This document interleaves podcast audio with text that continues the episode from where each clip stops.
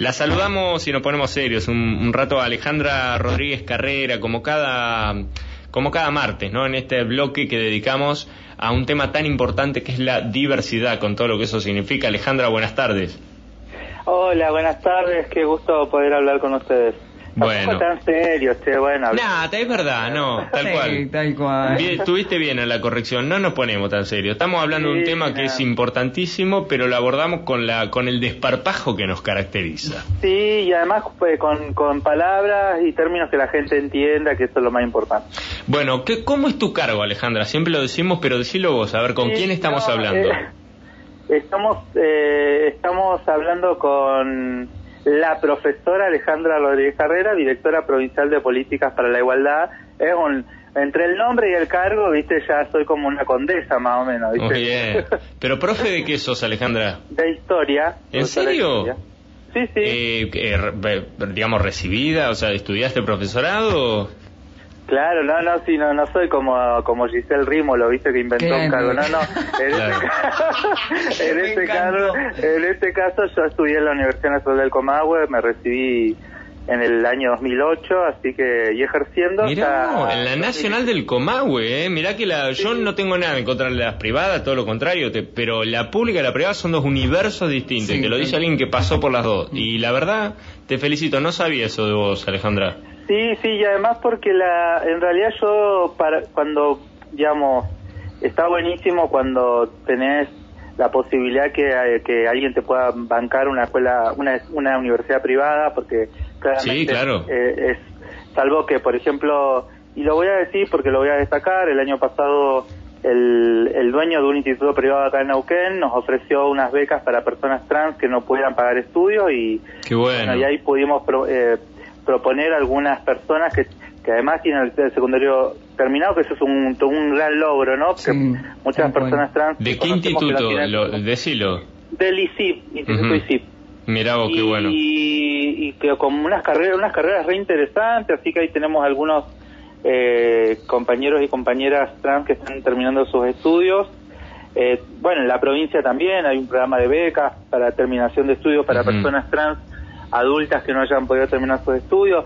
De manera que también es eso, ¿no? Que cuando vos tenés la posibilidad hay que aprovecharla y en mi caso yo venía de una familia de clase media, pero que mis viejos se divorciaron y, y bueno, me las tuve que bancar sola y, la verdad que la Universidad del Comahue te da, y la sobre todo, digamos, la, esta facultad te da la posibilidad de poder bancarte tus estudios con nada, con también con unas becas que Una ayuda y con económica. una ayuda, digamos, eh, con un trabajo que tenía ahí dentro de la facultad, así que bueno, pero son, este, sí, como vos decís, son cosas que, que se valoran, ¿no? Lo público y además de calidad. Sí, Eso es claro. lo que tiene la, la Universidad del Comahue, que es una, una universidad con, con excelentes docentes y bueno, Sí. con, además con muchas posibilidades para poder estudiar. Sí, sí. Yo, única, última que hago autorreferencia, si Dios quiere el año que viene me recibo, estoy haciendo medicina en la Universidad Nacional del Comahue y me han dicho que cuando se habla de los médicos de la UNCO en el resto del país, Sí. es como que los demás repreguntan,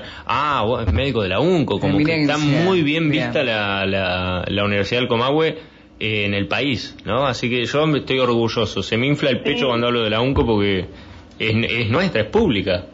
Pero y además vos fijate todo lo que lo que costó mm, en algún momento esto de que de- bueno cuando recién arrancaba no la, la facultad de medicina con un cupo de 120 personas después se eliminó ese cupo eh, se, se, se puso un año más en esta como en este año introductorio de preparación y la Universidad del Comahue en medicina tiene eh, está catalogado como de muy mucha exigencia muchas horas este, frente a hospitales, a pasantía, bueno, digamos, entonces creo que ninguno que estudie esa carrera, ninguna va a decir que es fácil, digo Sí, que sí, se le sí. fue fácil porque la verdad No, que sí, sí, pero, pero más allá de la, del nivel de exigencia es el nivel, la calidad de profesionales que tiene. Pero bueno, no, no, no, me desvié de tema, pero vamos a hablar, Alejandra, de, del caso de este niño. ¿De dónde es? ¿De Cipoletti?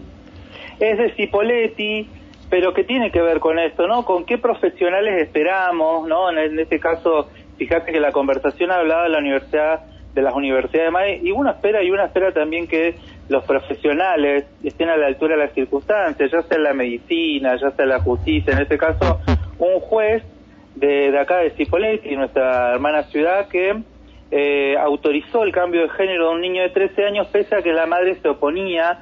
Recordemos que la ley de identidad de género está es una ley que, que eh, respeta las identidades de género de todas las personas y sobre todo aquellas identidades autopercibidas, ¿no? ¿Esto qué quiere decir? Que vos naciste con un sexo biológico determinado, pero te autopercibís de otro, de otro género. Y en este caso, eh, la madre del, menor se oponía al, cambio de género de su hijo cuando su, su hijo, en este caso, eh, manifestaba sentirse varón, eh, digamos, vivir como un niño, y eh, la oposición de, de, de, su madre era claramente que tiene que ver no con estos prejuicios sociales, con estas cuestiones a veces que, que, que a veces piensan los adultos que son cosas de moda, ¿no? Que se le va a pasar, que esto es una cosa y nos ha pasado acá en Neuquén, y te puedo decir tristemente, hemos asistido judicialmente con la intervención de varios organismos a un menor de 13, 14 años también que pidió ayuda en la escuela porque sus padres le estaban haciendo un exorcismo y esto nos pasó hace dos años atrás, justo fue el momento que yo me integraba a la, a la Subsecretaría de Diversidad que nos tocó asistir a este adolescente que finalmente la justicia aquí en Neuquén se los se lo sacó a la familia, lo, les, retiró al, al adolescente del, vínculo familiar porque se comprobó que el, chico estaba siendo víctima de un exorcismo evangélico porque supuestamente la creencia era que tenía un, un demonio. Entonces, en este caso, digamos, ¿qué pasa? La, la, ley de identidad de género lo que hace es que ese es un debate que estamos dando también acá en Neuquén con el registro civil, con el Ministerio de niñez y, adolescencia acá en la provincia, que es, bueno, cuando se escucha la voz de un niño, una niña, un adolescente, ¿no? Para poder realmente respetar eso que decimos, siempre decimos el interés, el interés superior del niño, ¿no? Se respeta, fíjate que también, haciendo un paralelismo, en estos días también se, dio a conocer un caso de un juez que escuchó menor de edad y en esa escucha él le dijo yo quiero a mi padrastro como papá, pero también quiero a mi papá biológico como papá. ¿Por qué no puedo tener dos papás? Entonces ese juez autorizó que haya una triple filiación. Este niño ahora tiene dos papás y una mamá, ¿no? Porque se escucha. Y en este caso, si bien la ley dice que vos tenés que ser mayor de 16 años para poder llevar adelante tu, este, tu cambio de género sin tener que estar en el acompañamiento de tus padres o de tus madres o de tu familia, pero en este caso como es eh, alguien menor de edad, debería tener el acompañamiento, sería lógico, ¿no? De su familia, su, de sus padres, sus madres, de quien sea, quien o su acompañamiento o acompañante afectivo, que puede ser, digamos, un abuelo, una abuela, pero como este no tenía el acompañamiento de su madre, pero sí de su padre, la justicia otorgó, digamos, ese derecho que en el caso de la provincia del Neuquén, cuando sos menor de edad, interviene el Ministerio de de niñez, por eso le hacía referencia, y también este, junto con, con abogados y abogadas que pone el ministerio eh, y el registro civil, ¿no? Ese sería como el paso cuando vos sos menor de edad.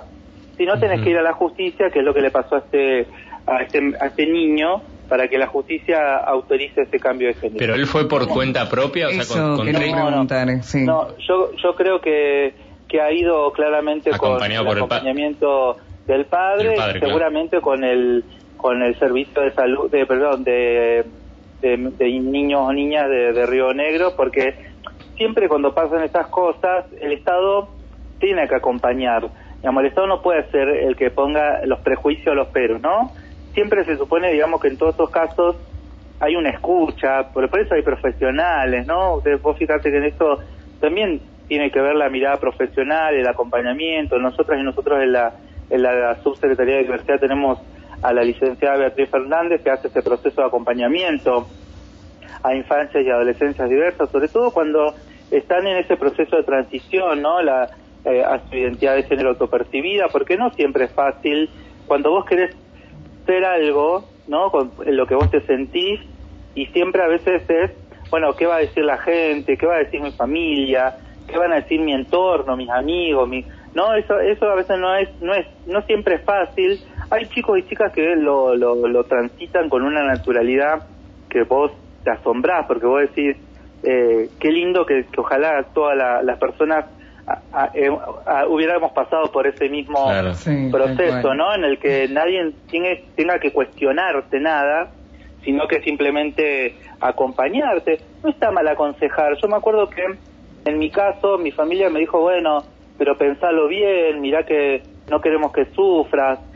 la, la preocupación de mi familia era que nadie me discrimine, que nadie me haga daño, ¿viste? Porque a veces se tiene miedo de que la sociedad sea violenta con, con, lo, con, lo, diferente, ¿no?